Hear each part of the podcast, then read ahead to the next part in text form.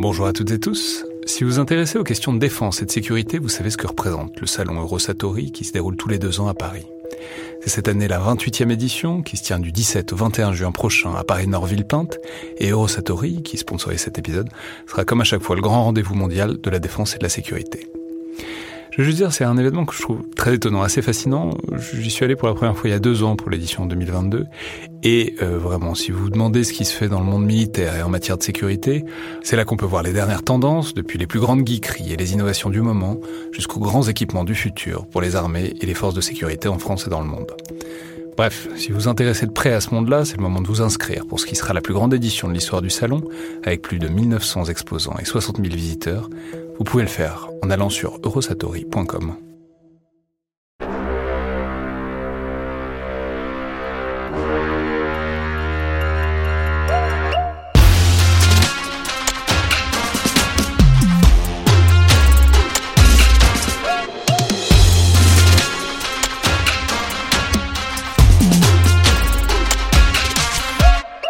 Bonjour à toutes et tous et bienvenue pour ce nouvel épisode dans le viseur de récits d'opérations, de récits de moments de vie militaire.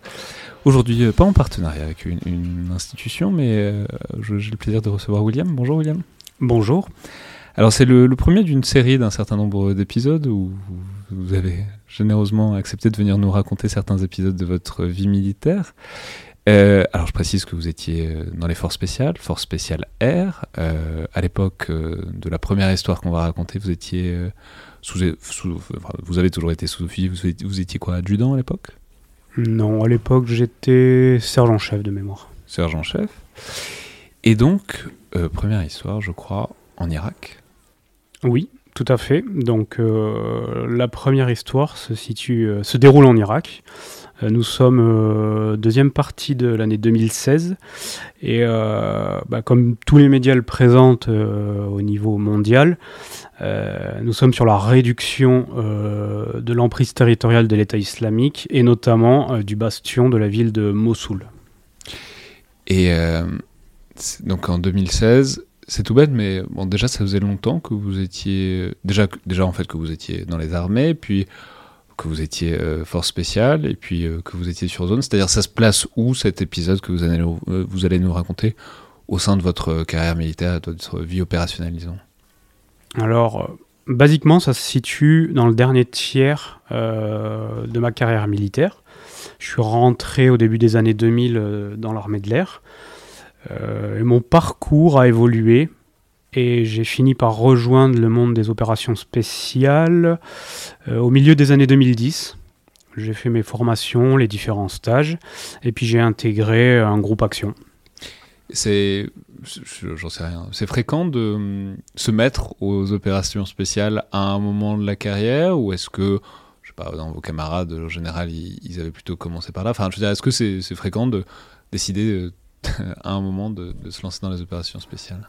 Je dirais qu'il y a trois profils. Le premier profil, qui représente la majorité, vous avez en fait les gens, euh, quelles que soient les, armées, je pense, qui directement visent les opérations spéciales et du coup la branche euh, infanterie, commando, euh, fusilier marin, fusilier commando de l'air en vue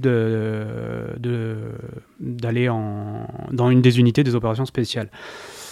La deuxième catégorie, c'est ces mêmes personnes, mais qui ne se destinent pas obligatoirement aux opérations spéciales. C'est-à-dire, vous prenez, euh, je prends l'exemple euh, dans l'armée de l'air, prenez quelqu'un qui va en escadron de protection, donc la protection des bases aériennes sur le territoire national ou à l'étranger, et peut-être que cette personne, pendant 5-10 ans, euh, elle, elle sert dans ce milieu-là qui lui convient, et au bout d'un certain temps, euh, elle se trouve des vocations ou elle se trouve le besoin d'aller rechercher plus, et du coup elle se tourne vers les opérations spéciales. Et enfin, la troisième catégorie. Dans tous les cas, c'est toujours euh, volontariat, volontariat. Quoi. C'est pas on vient vous chercher en vous disant euh, tu serais bien comme commando. C'est très très rare que des profils peuvent être identifiés. Et là où il pourrait avoir une petite opération séduction en disant bah, on suppose que tu as les qualités et les capacités pourront nous rejoindre. Mais c'est extrêmement rare. Euh, il y a peut-être un ou deux cas, guère plus. Et du coup, je reviens à la troisième catégorie. C'est les gens qui faisaient une autre spécialité et qui, euh, de par leur parcours, ont, envie, ont eu envie de basculer, ont eu envie de plus d'action, plus d'engagement, plus d'aventure, euh, d'être plus opérationnel, d'être plus en unité de combat, et qui se tournent vers euh, les opérations spéciales. Alors, euh, vous, c'est plutôt la troisième catégorie moi, je suis totalement de la troisième catégorie parce que j'ai eu un parcours où j'étais notamment mécanicien avion dans l'armée de l'air. Et, et, je me suis essayé aussi au, à la formation pilote et navigateur de combat, ce qui n'a pas abouti. Donc voulant euh, à tout prix servir, aller dans une unité de combat et, euh, connaître cette, aventure, enfin m'accomplir en fait, eh en fait je me suis tourné vers les, opérations spéciales. Savoir qu'il n'est pas toujours facile, les passerelles sont pas évidentes, euh, parfois il y a des négociations à faire avec les, les, ressources, ressources humaines. Parfois, ce milieu-là prévoit déjà des passerelles avec des changements de spécialité possibles. Et donc, donc euh, dans les années 2010, vous arrivez dans les forces spéciales. Et là, euh, donc l'Irak, euh, la lutte contre l'État islamique, ça, vous aviez déjà été déployé souvent ou est-ce que c'est plutôt parmi vos premières opérations extérieures? Enfin, je veux dire, ça se situe où dans votre progression de carrière en tant que force spéciale air Alors, ça se situe, c'est mon deuxième, deuxième déploiement pour les forces spéciales air. Habituellement, ce qui se fait, euh, je pense, dans toutes les armées, ce, que, ce qui se faisait chez nous et ce qui est, à mon sens, bien, c'est de, faire une gradation dans les engagements des, jeunes opérateurs. Euh, jeunes, pas en termes d'âge obligatoirement, en termes d'expérience et de capacité. C'est-à-dire que on commence par une mission plutôt tranquille, euh, où il n'y a pas obligatoirement du combat, formation de partenaires, ainsi de suite. Après, une mission euh, plus axée peut-être euh, renseignement ou euh, combat, combat lointain ou support ou appui de partenaires. Et enfin, la mission d'action directe où là, il s'agit d'aller capturer en priorité, voire neutraliser l'ennemi. Et du coup, moi, j'avais fait une première mission euh, de formation du partenaire. Euh, j'étais rentré plusieurs mois et c'était donc ma deuxième OPEX au sein des, opérations spéciales, du coup en Irak contre, contre l'État islamique. Bon, alors à ce moment-là, ça se présente comment Mossoul, l'équation de Mossoul? C'est-à-dire, on sait que ça a été l'un des bastions de l'État islamique, ça a été la grande ville qu'ils ont prise et sur lesquels ils ont assis une bonne partie de leur puissance et de leur emprise territoriale. Après, euh, au moment où vous arrivez, ça fait déjà un certain temps que il y a des frappes, euh, il y a des opérations qui sont probablement bien affaiblies euh, par la voie des airs et pas que. Voilà, à ce moment-là, quand vous arrivez, quand ça se présente comment l'équation État islamique à cet endroit-là? À ce moment-là, l'État islamique est certes affaibli par plusieurs mois ou par euh, même plusieurs années, on est sur euh, environ deux ans d'engagement euh, de la coalition contre, bah, ce, califat. Mais l'État islamique est encore extrêmement robuste avec des moyens autant humains que matériels et, un savoir-faire qui est encore conséquent et qui reste strictement est largement euh, dangereux. Nous, on a eu on est déployé sur le théâtre et le début de l'offensive ne se fait que plusieurs semaines après. On a eu le temps de jauger le terrain et l'ennemi, donc on sait à, qui on a affaire, ou du moins on s'est fait une image euh, de l'ennemi. Euh, vous en aviez vu, je, veux dire vu physiquement ou pas? Parce que, enfin, s'ils sont dans une ville, vous êtes en dehors de la ville, même si vous préparez le terrain, etc n'y a pas de fatalité Est-ce que vous tombiez nez à nez avec... Euh, Concrètement, euh, c'est ce qui est, euh, bah, de toute façon, c'est ce qu'il en est ressorti, c'était qu'il y avait une vraie ligne de front. Alors une ligne de front qui, à certains endroits, pouvait faire penser à une ligne de la Première Guerre mondiale, avec une tranchée, des casemates, euh, des, postes d'observation avec des sacs de sable, des abris euh, contre les tirs indirects.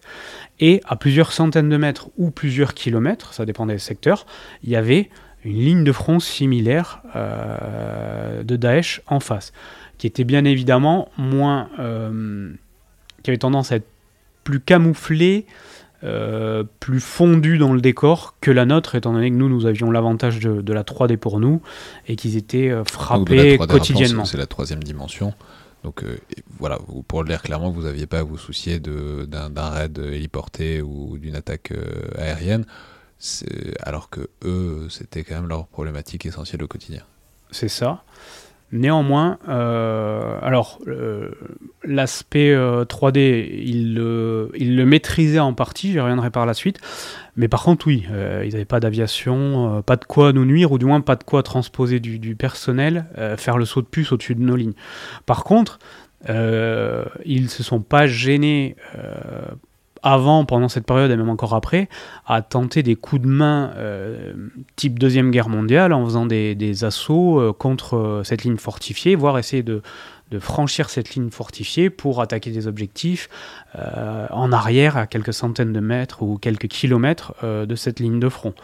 Donc on est sur une ligne de front avec des barbelés, euh, des postes d'observation, des sacs de sable, il y a des attaques au mortier, à l'artillerie, ainsi de suite. Et du coup, nous, on a eu le temps de les observer. Alors, on les a pas eu le temps de les observer à 5, 10 mètres ou 20 mètres ou 50 mètres, mais on les a observés entre plusieurs kilomètres, voire quelques centaines de mètres. Euh, voire on, a, on avait. Vous dire au moment de les repousser, quoi. Oui. Oui, oui, oui. Euh, quelques semaines avant euh, Mossoul, on était sur un secteur du front en observation, en appui support du, du partenaire, hein, bien évidemment. Et euh, à ce moment-là, on a subi une attaque au petit matin. Une attaque, euh, un raid en fait, monté par, euh, par les, forces de l'État islamique, avec du tir indirect, donc tir indirect, mortier, roquette ou autre. Et puis, des, on, peut les appeler, enfin, des personnes qui, utilisaient des techniques commando pour s'infiltrer au plus près et puis attaquer. une attaque coordonnée, quelque chose de bien mené sur notre position. Et bien sûr, enfin, bien évidemment, euh, avec le partenaire, euh, nous les avons repoussés. Mmh. Les, attaques comme ça, mais c'était quoi? Ils sont 5, 10, 50 enfin, c'est, quel... Ça dépend des secteurs du front. Il y a, il y a, eu, il y a eu tout. Euh, moi, ce jour-là, je suppose, on a supposé qu'il, y avait plusieurs dizaines de combattants. Alors peut-être pas plusieurs dizaines à s'approcher à quelques dizaines de mètres ou à quelques centaines de mètres de nos positions. Mais néanmoins, bah, il y avait forcément un module en arrière pour gérer les tirs indirects, mortiers sur nos positions. Euh, de même pour euh, gérer les, tirs euh, armes lourdes, parce qu'il y a des mitrailleuses lourdes de mémoire, les tirs de roquettes. ils avaient un module qui s'était avancé au plus près en utilisant le relief durant la nuit euh, pour se mettre en position. Et forcément, pour euh, monter ce genre d'attaque, il y a un échelon euh, commandement. Donc oui, on était sur quelques dizaines de, combattants ennemis. Bon, donc ça, c'est vous aviez pu avoir un, petit goût quand même de, ce qu'ils savaient faire, en tout cas de leur niveau de, sophistication. Et donc l'histoire, l'épisode, c'est quand même de reprendre la ville, de pénétrer dans la ville et de, les, de les, en chasser. Alors, peut-être euh, comment ça s'est présenté, puis surtout, euh, déjà, euh, qu'est-ce que c'est votre rôle là-dedans, c'est-à-dire en tant que force spéciale air C'est bête, mais est-ce que vous êtes, vous restez en, entre forces spéciales air Est-ce que vous êtes mélangé avec d'autres forces spéciales pour, j'imagine, avoir une complémentarité, une complémentarité pardon, de, de compétences? Voilà, comment est-ce que c'est quoi le portage, c'est quoi l'organisation et votre place dedans quoi? Alors globalement, on fonctionne euh, de la même manière que sur les théâtres euh, antérieurs, euh, depuis ce qui se fait sur l'Afghanistan ou autre. C'est-à-dire qu'il y a une mission, il y a une opération à mener. on convoque les, trois armées, donc les forces spéciales des trois armées, et on crée des, modules plus ou moins gros où on mélange les capacités et les spécificités de tout le monde pour avoir l'outil euh, le plus adéquat et le plus efficace à l'instant T sur un théâtre euh, d'opération donné. Donc nous, on était à ce moment-là, on n'était pas euh, contre jeu personnel de l'armée de l'air. On était mélangé avec des gens notamment de l'armée de terre, mais aussi de, mais aussi de la marine. Et en fait, comme, les, comme le travail qui avait été accompli par nos prédécesseurs durant les, les, quelques mois ou quelques années avant, en fait, on était là en appui, formation et appui du, partenaire. Donc en fait, on le formait, le partenaire, on le formait au, combat, ou du moins, c'était déjà un combattant de base, hein, c'était quand même des contrées où les gens ont globalement, ça fait 30, 40 ans ou plus, ou même 60 ans qui, connaissent euh, les conflits armés. Donc ils ont déjà un socle euh, certain. Et à nous de, les monter pour être, euh, pour être à même bah, de libérer les territoires qui avaient été conquis par, par les djihadistes. Là, en l'occurrence, juste parce que il y avait une confusion, c'était qui? C'était l'armée irakienne ou c'était les Kurdes? Les deux. Les deux. et du coup, on, on forme les gens et là, le volet était plutôt sur un accompagnement. Donc des capacités qu'ils n'ont pas, on essaie de leur euh, proposer, de leur mettre à disposition. Et, euh, on travaille de toute manière euh, sous, en collaboration avec la coalition. et en fait, c'est réellement tout un bloc de, de, différents pays, la majorité occidentaux, mais pas que, qui se sont ligués pour défaire l'État islamique. Donc nous, on est un petit rouage, en fait, on va aider les, partenaires locaux à, euh, à se défaire de, cette invasion. Et donc, euh, accompagnement, alors c'est flou, parce que ça, on imagine que ça peut être donc de la formation, de l'appui, puis euh, ça peut être aussi que vous les accompagnez littéralement, quoi, physiquement. Là, en l'occurrence, il s'agissait de quoi? Pour je veux dire, c'était quand même le gros morceau, la bataille de Mossoul. C'est, on avait déjà eu des témoignages de, d'artilleurs, notamment sur euh, cette bataille de Mossoul. Enfin, c'était pas rien, quoi. C'était, c'était un truc de très haute intensité euh, au sein de ce genre de conflit, quoi. Alors, nous, euh, quand je dis nous, c'était les, les, gens des opérations spéciales, quelles que soient les unités. On a, nous n'avions pas vocation sur ce théâtre à aller faire de l'action directe. C'était, c'était pas, c'était, c'était pas la politique. Euh, les gens avaient besoin de nous, les partenaires, les différents partenaires, à nous de les aider. Euh, c'est ni plus ni moins que ça. Donc en fait, on accompagne les gens. Euh, Mossoul a été énormément médiatisé, mais le but du jeu, c'était pas de faire une guerre de coalition décorrélée et en avant de la guerre des locaux. C'est plutôt aider les locaux à faire leur guerre et surtout pas aller en première ligne. Voilà. Mossoul, la grosse problématique, c'était. Euh, l'enjeu plutôt, c'était.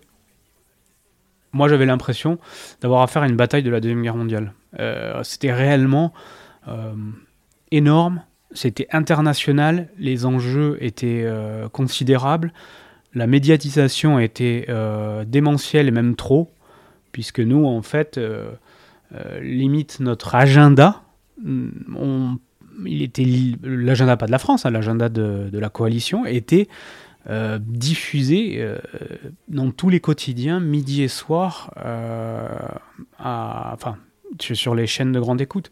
Si bien qu'en fait, l'aspect surprise, comme il y a pu avoir pour le débarquement ou des choses comme ça, ben, en fait, il n'y était strictement pas. Parce qu'en fait, les médias diffusaient tellement de choses que l'ennemi en face n'avait qu'à euh, regarder tous les médias et il pouvait euh, donner la fenêtre de début de l'offensive, quoi, sans, sans, trop de, de problèmes. On pensait que les djihadistes regardaient beaucoup BFM oh, euh, Les djihadistes français, j'imagine qu'ils devaient regarder BFM ou ce genre de, de, de chaîne. Mais à mon avis, les, les djihadistes euh, par euh, capacité linguistique et par euh, origine géographique, et regardaient tous les médias pour avoir les, dernières infos. et j'imagine qu'il y a eu des gens qui, ont, qui n'ont passé leur bataille qu'à écouter les médias, de, les médias internationaux pour récupérer de l'information sur, sur les opérations. Je, c'est, un point de vue personnel. Hein, hmm. Et alors donc, comment ça s'est passé, puisque donc il s'agissait de leur fournir ce dont ils avaient besoin euh, De quoi est-ce qu'ils avaient besoin Et euh, disons comme ça, qu'est-ce que vous avez fait pendant cette bataille de, Mossoul? Donc nous, on, a, débuté la bataille de Mossoul avec des partenaires avec lesquels on avait travaillé les, les, semaines précédentes. Donc on les connaissait. Le but du jeu, on leur fournissait en fait ben, le lien euh, pour avoir de l'appui aérien, pour avoir euh, de, l'information ou du renseignement euh, via tous les capteurs aériens, avions, drones, ainsi de suite. Et, globalement, c'était la, grande partie. Et les aider à, évaluer la menace et le dispositif euh, ennemi. Donc voilà nous ce que voilà le, grand euh, le, grand pilier euh, sur lequel on, appuyait. Donc nous on était était un module un module, comme je vous ai dit, de plusieurs unités mélangées. Et le but du jeu sur un secteur du front, c'était d'accompagner l'offensive du partenaire et euh, de, lui fournir euh, l'appui aérien, un appui, voire un appui tir indirect si euh, on était ou si on avait été dans une zone de portée des Césars, hein, puisque vous en avez parlé dans un précédent épisode, ainsi de suite. Et, une capacité bah, renseignement, parce que forcément, on est capable de, voir peut-être un petit peu plus loin que le, partenaire. Euh, et, de, décortiquer plus de choses, ne serait-ce que par euh, la, formation, euh, la formation pure des, gens, des opérateurs en France. Donc, quoi, vous les, vous les draviez à distance, quoi Vous les suiviez Quand ils vous demandaient quelque chose, vous leur disiez ça, c'est pas possible, c'est pas possible? Je prends un exemple, on les suit. Alors, un exemple qui s'est réalisé ou non, mais on les suit. Euh, à un moment donné, blocage, donc embuscade ou attaque de l'ennemi, euh, que ce soit attaque directe, tir direct, arme, euh, arme d'infanterie, mitreuse lourde, ou que ce soit mortier, roquette, ainsi de suite. Nous, on observe, on essaie de trouver l'origine de la menace. Vous observez comment Par les drones? On a différentes façons d'observer. Hein. bon, aujourd'hui, c'est sûr que tout le monde pense aux drones, mais ce serait c'est un secret de polichinelle de dire qu'on euh, utilise ou n'utilise pas de drone.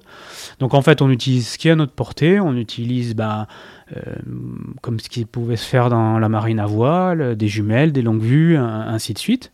Et en fait, euh, on essaie de déceler précisément les origines des tirs. On valide ça avec nos partenaires. Et après, ça remonte dans une chaîne, une chaîne mixte, coalition partenaire, jusqu'à validation. Après, on prend euh, le moyen qu'on a sous la main, le plus efficace, euh, pour réaliser la, frappe s'il y a lieu d'une frappe. Donc euh, voilà notre, notre job, entre guillemets, durant ce mandat. Donc nous, on... Et même physiquement, vous êtes où? Physiquement, on est avec eux, mais on n'est pas en premier échelon. Donc en fait, on n'est pas, on n'est pas, on n'est pas en avant. Euh, eux font toutes les choses en avant et nous, on est plus ou moins en arrière. Alors quand je dis plus ou moins, ça peut être... Euh, ça, c'est de l'ordre de la centaine de mètres ou de quelques centaines de mètres. Ah ouais, d'accord. Non mais donc vous êtes dans la ville quand même. Donc nous, moi ce que vous n'êtes pas, vous êtes pas la, pointe de la lance, mais euh, vous êtes. Non mais on est, voilà, on est, on, est sur la lance. On est, on n'est pas la pointe, mais mais mais on est sur la lance.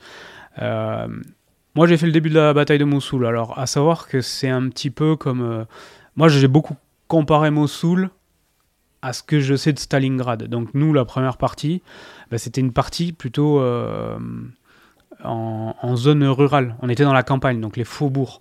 Donc, en fait, on a. Le, secteur qui nous était alloué, c'était des petits villages avec des, des, terrains, des, champs, en fait. Euh, et après ça rentrait dans des zones plutôt industrielles, artisanales, et après derrière, il y avait plutôt euh, banlieue et cœur de ville. Euh, la bataille ayant duré plusieurs mois, moi je n'ai fait que la partie faubourg, donc plutôt campagne, et slash site industriel, zone, zone artisanale. Donc en ville, je n'y suis pas allé. Mais, mais c'était crescendo, plus on se rapprochait du combat urbain et plus ça chauffait. Quoi. Voilà. Nous, on... En fait, il y avait... Euh, nous, on a réellement fait les premiers jours. Donc, ce qui, était... ce qui pouvait être facteur pour nous, on s'attendait à ce que la première ligne de défense, étant donné que c'était la ligne qu'ils avaient depuis plusieurs mois ou plusieurs années, qu'elle soit réellement valorisée. Donc bien défendue, extrêmement piégée, parce que c'était des, des, rois, des maîtres dans l'art du piégeage de n'importe quelle manière qu'il soit. Et euh, on s'attendait à ce que la première ligne soit piégée. Après cette partie euh, campagne ou proche banlieue, qu'elle soit un peu plus molle. Et qu'après, euh, on retombe sur une zone plutôt dure. en passant en zone industrielle et, et citadine pure. Donc voilà. C'était ça? C'était globalement ça. Alors euh, nous, le premier jour de l'offensive sur notre secteur, on s'est mis en place la veille dans la nuit. Et faut imaginer, et c'est ça qui m'a frappé parce que j'avais l'impression de voir des... Au petit matin, j'avais vraiment l'impression de voir des photos de la Deuxième Guerre mondiale colorisées. On est sur des centaines de véhicules, des colonnes de véhicules bien blindés, non blindés, tout type. On est sur des centaines de véhicules. Et on a une ligne de front qui s'ouvre avec des, véhicules le long de la ligne de front le long de la ligne de front, et quand, avec euh, des tirs d'artillerie euh, dans la nuit ou au petit matin, et quand, euh, donc une préparation d'artillerie, et lorsque ça débute, et que ils font un passage, si vous voulez, sur cette ligne de tranchée, on est réellement sur des colonnes comme les, les Panzer Division dans, dans, dans, les champs ukrainiens ou ainsi de suite. Euh, en plus, le, le, décor, c'était vraiment tout sec, hein, parce qu'on est arrivé à la fin de la saison euh, euh, estivale. Tout est sec, tout est, tout, est beige, tout est un, peu ocre. Et donc, on est réellement sur des grandes étendues avec des villages et des colonnes de véhicules qui, qui, qui, pénètrent dans le no man's land, slash, qui vont pénétrer les lignes ennemies. Donc, c'est vraiment marquant. On se dit. Vos colonnes de véhicules les colonnes euh, du, partenaire, euh, du partenaire auquel euh, on était. C'est-à-dire vous ouvrez une brèche au pied de biche et puis ensuite. on ouvre plusieurs brèches. Le, enfin, le partenaire ouvre plusieurs brèches. Réellement, il y a des engins de BTP qui font des pontons, qui font des, qui remblaient des, fossés pour permettre de passer.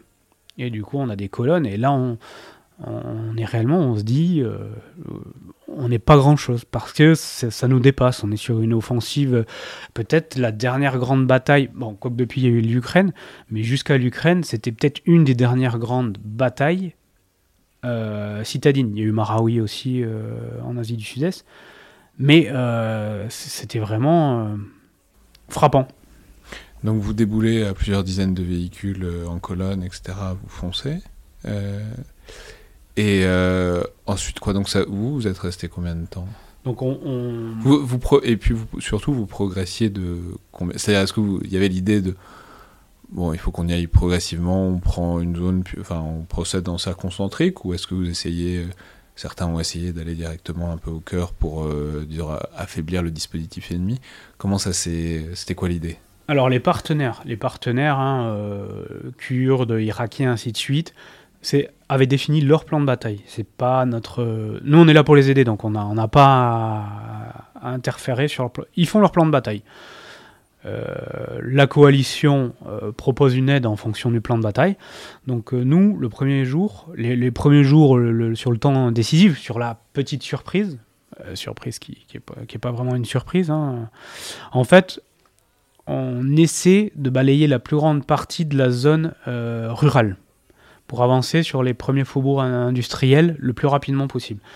Donc le but du jeu là, c'est plutôt le partenaire hein, qui l'a décidé, c'est de d'avancer de plusieurs kilomètres avec une certaine prudence, mais du coup il faut un certain rythme aussi, de recréer une ligne de front ou une légère ligne de protection, et après euh, de nettoyer tous les villages qui ont été qui sont restés dans le dos.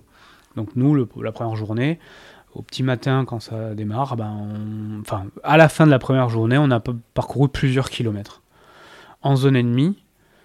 Et, euh, et, on, et le partenaire a recréé des petits bastions, des, petits fortins en quelques heures, euh, dans lesquels on se, on se positionne en fait en protection pour, euh, pour passer la nuit. Et là, donc dans cette phase, qui est donc celle que vous avez essentiellement connue de nettoyer cette première zone, Vous avez, vous avez pris le feu Enfin, qu'est-ce que vous avez vu en termes de résistance Alors, euh, on a pris le feu de deux façons différentes. C'est-à-dire qu'on a pris le feu premièrement parce qu'étant donné que la manœuvre est tellement grande, lourde, euh, monumentale, qu'en fait c'était difficile pour euh, notre module, qui est quand même relativement petit vis-à-vis de l'opération, euh, de pouvoir être partout à la fois, de, de, de, pouvoir aider les, les, milliers de combattants de notre secteur partenaire, de pouvoir les, aider. après, on a pris le feu, oui, effectivement, on a rencontré de la résistance. On s'attendait à plus, honnêtement, parce qu'on, bah, comme avec les semaines précédentes, on connaissait euh, les, les, combattants ennemis, les, djihadistes. Donc ce premier jour, nous avons eu euh, des IED, donc des engins explosifs improvisés qui ont fonctionné ou pas. Nous avons eu euh, des tirs de roquettes, nous avons eu des tirs soit de tireurs embusqués, soit de tireurs de mitrailleuses lourdes, donc assez loin, plusieurs centaines de mètres, voire de l'ordre du kilomètre. Nous avons eu des tirs de mortier.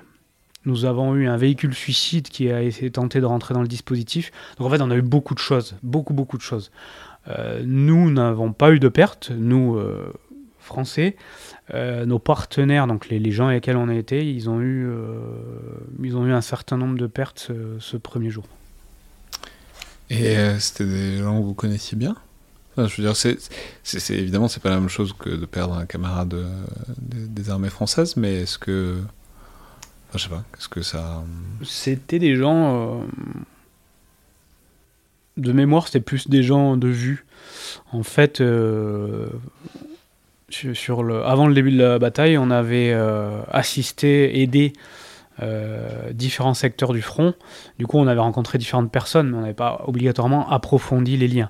Il y avait des personnes avec qui on avait approfondi les liens, parce que c'était un petit peu nos, euh, nos, hébergeurs, euh, entre guillemets, et eux, il y avait des liens plutôt forts. Eux, ont pas été, euh, de mémoire, ils n'ont pas eu de pertes. Euh, mais euh, oui, il y a eu des pertes à quelques dizaines de mètres de nous, quelques centaines. il y a eu des moments où c'est pas passé loin quand même. Il y a eu des moments où c'est pas passé loin. Moi j'ai l'anecdote, on est parti, on avait le véhicule blindé dans lequel j'étais. À la fin de la journée, il y avait, un trou dans le rétroviseur. un trou d'un projectile, hein, sniper ou enfin le tireur tireur embusqué ou euh, mitrailleuse, mitrailleuse lourde. Donc euh, réellement, oui, c'est pas passé loin. On a roulé à quelques centimètres d'une mine. Enfin, ce, genre de choses-là, on s'y attendait. Hmm. Et euh, ensuite, après cette première phase, bon, mais qui intense, mais raisonnable, en tout cas qui a l'air de vous avoir permis de bien entrer dans le bain,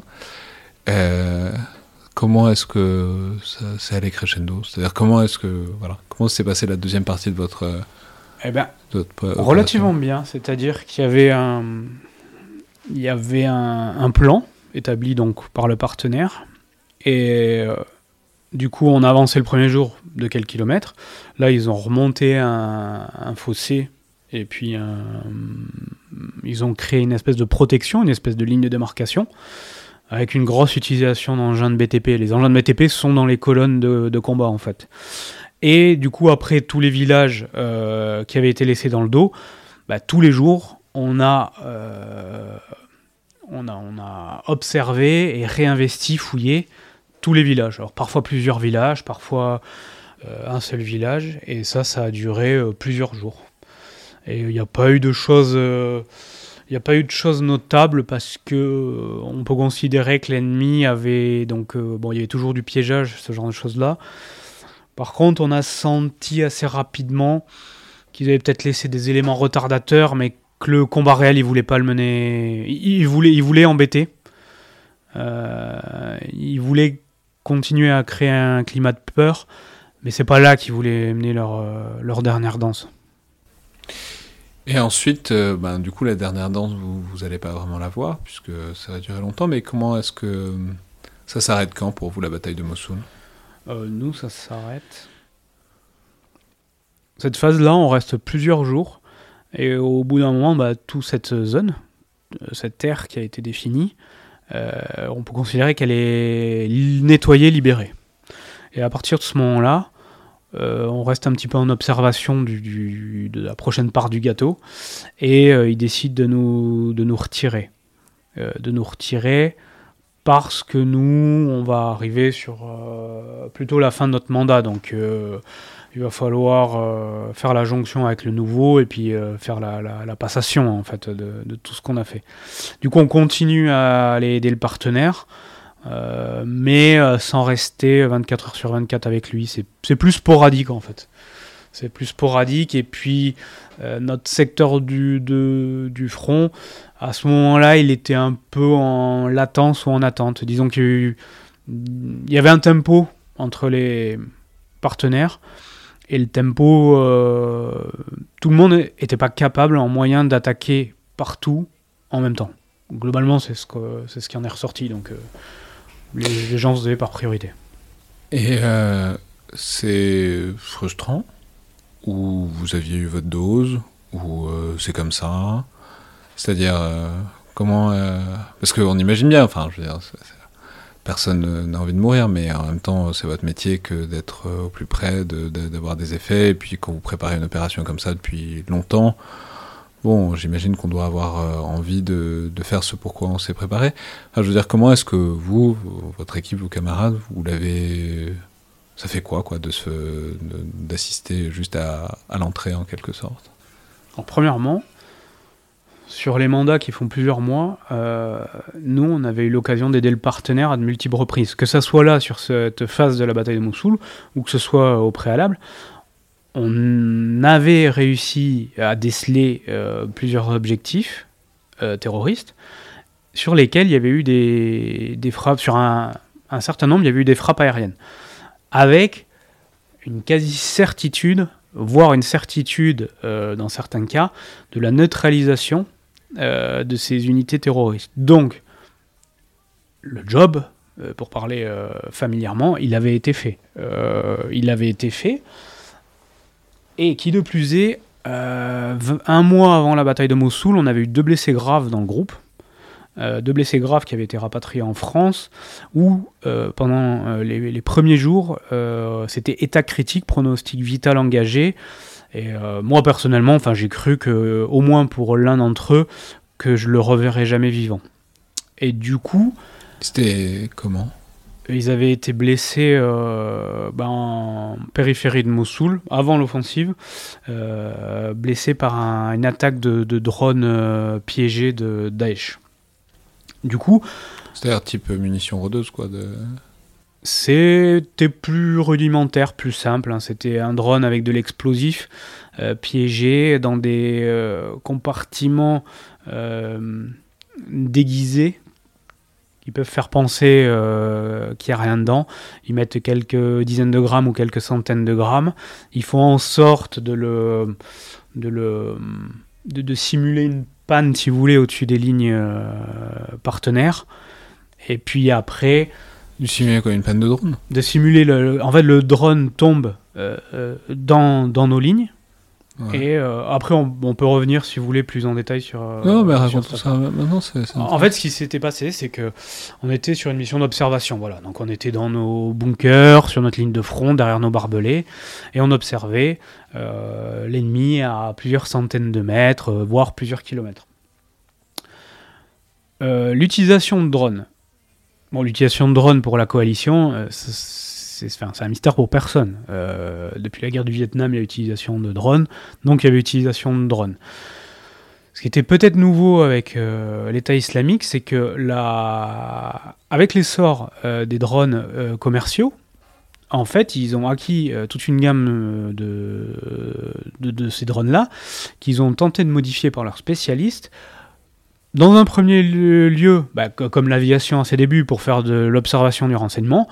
Après, ils se sont dit qu'ils pouvaient valoriser, euh, qu'ils étaient plus donc comment euh, en faire une arme? Donc, il y a le drone kamikaze qui peut exploser à l'impact, il y a le drone piégé avec différents modes de, mise à feu, il y a le drone qui, euh, qui peut prendre une grenade ou une charge explosive et qui peut bah, la larguer à l'endroit voulu. Et du coup, ils ont il y avait l'utilisation de drone. Donc le drone était au-dessus de la ligne de front, des deux côtés, était pas, ça avait rien de surprenant. C'était pas obligatoirement quotidien, mais c'était euh, récurrent. Vous, vous essayez pas forcément de le désinguer tout de suite dès qu'il y avait un drone qui arrivait. Si, bien sûr. Mais après, il faut savoir, euh, les partenaires, bah, ce qui était fait en face, ils le faisaient aussi. Donc en fait, les partenaires, euh, ils avaient accès au même euh, drone. euh, Ah ouais, donc en fait, les gens vous- achetaient la même chose pour vous- faire. euh, voilà. Vous pouviez pas déglinguer tous les quadcoptères qui existaient parce que si ça se trouve, c'était aux copains, quoi. Complètement. On ajoute euh, sur ça les médias qui utilisé aussi des drones. Donc en fait, euh, c'est ce que vous dites, on ne pouvait pas euh, descendre tous les drones qui passaient à notre portée. Donc, et dès qu'il y avait... et tout ce qui était fusil anti-drone et tout, on en est vraiment au balbutiement. C'est ce théâtre-là qui a déclenché le, le besoin. hein. Et du coup, on en était vraiment au balbutiement. Et il n'existait pas ce genre d'outils, ou il existait très peu, ou c'était en développement, ou c'était des Donc, choses euh, trop... littéralement, vous essayez de les désinguer au, au fusil mitrailleur. quoi. Exactement. C'est facile? Mais ça se fait. On a, on a un opérateur du groupe euh, qui est au, au, à la 762 qui a réussi à, à en mettre un par terre. Ah ouais, mais un. Un seul, ouais. c'est- Mais, euh, mais bon, il y, avait l'utilisation de drones, mais il n'y avait pas euh, 10 drones tous les jours au-dessus de toutes les positions. C'est euh, euh, pendant 3-4 jours, il n'y avait rien, puis peut-être pendant 2 jours, ils viennent rôder 2-3 fois par jour. voilà. Donc, Et donc là, un jour, il y en a eu un. Nous, on était en observation sur une partie du, du front. Donc, euh, on- c'est des 3-8. hein. Il y en a qui observent, il y en a qui font les comptes rendus, il y en a qui sont en repos pour pouvoir durer plusieurs jours. Et, euh, et on se met sur différents points de la zone de front. Le même module se met sur plusieurs points euh, distants de plusieurs dizaines de mètres ou plusieurs centaines de mètres pour couvrir euh, une zone la plus large possible. Et du coup, ce qui se passe, c'est que ce jour-là, on voit deux drones, deux ou trois drones. Et on en alerte, on demande aux partenaires, et là, c'est une problématique parce qu'à à, l'endroit où on était précisément, euh, il n'y avait pas, euh, avait pas assez de traducteurs. Donc autant du traducteur anglais, euh, les langues parlées là-bas, ça se trouve assez facilement, autant langue parlée là-bas français, c'est moins commun. Donc, je veux dire, dans, dans, notre poste d'observation, on n'avait pas de traducteur. Donc, on passe par la langue euh, anglais. Donc, nous, anglais, on maîtrisait bien euh, parce qu'on a plusieurs personnes dans le, groupe qui, parlaient un, anglais, euh, un bon anglais, voire très bon. Notamment un euh, avait vécu aux États-Unis, donc pas de souci de ce côté-là. Euh, par contre, de l'autre côté, suivant qui est-ce que vous avez euh, à l'instant T, bah, vous avez des gens qui parlent, euh, qui parlent un anglais euh, teinté de leur accent euh, et en fait, on se comprend pas forcément. Ouais, donc en fait, ça rajoute de la friction à un truc qui est déjà compliqué de euh, savoir si euh, le drone c'est à eux ou pas, ou s'il est dangereux. Quoi. Voilà. Donc le drone, euh, il y en a deux. Et en fait, nous, on se dit, bon, bah, on, on est capable de tenter éventuellement une neutralisation, enfin une destruction du, du drone. Là, le partenaire nous dit, non, non, non, on- on- c'est vague, on ne sait pas à, à qui c'est, voire c'est à nous. D'accord. Bon, bah, ok, c'est à vous Oui, oui, oui, bah, peu- c'est à nous. C'est flou, hein, euh, mais ok, bon, ça a l'air d'être. Finalement, le drone tombe en panne, au-dessus de les lignes, il tombe. Là, ah bah il y en a un qui est tombé. Bah, nous, on a l'information, il y en a un qui est tombé. Si c'est le leur, pas de problématique. Du coup, les gars, euh, les gars, bah, les, des, des membres des, des- des partenaires récupèrent le drone. Et en fait, le ramènent dans notre secteur. Et au moment où ils le ramènent, donc il y a des gens de chez nous qui s'aperçoivent ah bah le drone vous, l'avez ramené, vous allez le vous allez le réparer. Et, là les personnes disent bah non en fait c'est pas notre drone. Bah, depuis tout à l'heure vous nous dites que c'est votre drone. Euh, et en fait avant qu'il soit possible euh, de, de, de lever ce doute euh, par euh, curiosité, par précipitation, donc c'est ces partenaires qui ramènent le drone commence à le démonter. Et en fait, il s'avère que c'était un drone qui était piégé au démontage. Donc en fait, ça explose. Donc nous, euh, on avait deux, personnes qui n'étaient qui étaient pas sur le drone, qui étaient éloignées, hein, plus d'une dizaine de mètres, bah, qui, sont, qui sont blessés, gravement blessés en fait. Donc on imagine que ceux qui avaient le tournevis à la main, ils, ils s'en sont pas sortis. Ils s'en sont pas sortis, donc les gens les, partenaires qui ont récupéré le drone s'en sont pas sortis. Euh, donc nous, euh, branle-bas de combat, on se rend compte qu'on a deux mecs à nous euh, toucher. On passe sur une phase de médicalisation pendant qu'il y, y, en a une partie de l'équipe qui continue l'observation pour voir s'il n'y a pas une attaque coordonnée qui se ferait déclencher par, par cette explosion. Il n'y a pas eu d'attaque coordonnée hein, suite à cette explosion, donc médicalisation. Euh, dans le même temps, médicalisation des, blessés du partenaire, euh, du partenaire. Nous, les gars, euh, il y en a un qui est très mal en point, il y en a un qui est, qui est, qui est mal en point, mais on n'estime pas que le pronostic vital soit engagé. On demande une médévac. Médévac fournie par la coalition. Et on est obligé en fait de faire un petit bond en arrière de quelques kilomètres pour trouver une zone idéale euh, pour poser des, des, hélicos qui viennent, euh, qui viennent chercher. Euh, une partie du, du, groupe reste sur la, ligne de front, la mission continue. Euh, L'autre partie euh, bah, descend avec les blessés euh, sur la zone de, de posée et confie à la coalition nos blessés. Ouais, donc on mesure qu'à l'échelle d'un déploiement, enfin disons de cette bataille de Mossoul sur le temps long, ça, ça avait été un premier temps fort, ce qui fait que c'est pour ça qu'on y arrivait. Mais du coup, quand vous arriviez à la fin du mandat, tout le monde était un peu sur la jante et, et euh, c'est ça? Oui, c'est ça. C'est euh, concrètement l'état-major nous a proposé de rentrer euh, suite à ça. Euh, suite, bon, déjà, au, suite à la blessure sur le moment. Ils, ils, nous ont demandé si le bon déjà est-ce que la mission est avec deux personnes en moins, on pouvait la poursuivre, ce qui était le cas. Et est-ce que euh, certains titres individuels ou l'ensemble du groupe voulaient rentrer? Bah, C'était pas du tout. Euh, enfin, c'était pas envisageable pour nous. Quoi. On était là, on continuait. On avait reçu un coup dur, mais on n'était pas à terre. Donc on a décidé de rester pour, pour finir le job, ne serait-ce que par respect pour nos, ouais, pour, forge, pour vous, nos camarades. Ça, ça, a rendu le fait que, que vous partiez quand vous, part... quand vous êtes parti euh, acceptable. Quoi. C'était peut-être. Euh, il était oui. temps. Quoi. Ouais. Oui, on aurait pu continuer. Néanmoins, on, la, la, cette jauge de, de, de, chance dans laquelle on ponctionne à chaque mission, on estimait que pour cette fois-là, elle avait quand même. Euh... C'est comme ça que vous y réfléchissez? Il y, a, il y, a, une quantité de. Ça dépend. Chacun. Vous Les gens. Voilà, je pense qu'on a une. En fait, l'entraînement, on, a, on est extrêmement entraîné. Donc, il y a beaucoup de situations où euh, le danger est pallié ou, ou contenu de par l'entraînement, de par nos réactions, de par des choses qui sont devenues de réflexe.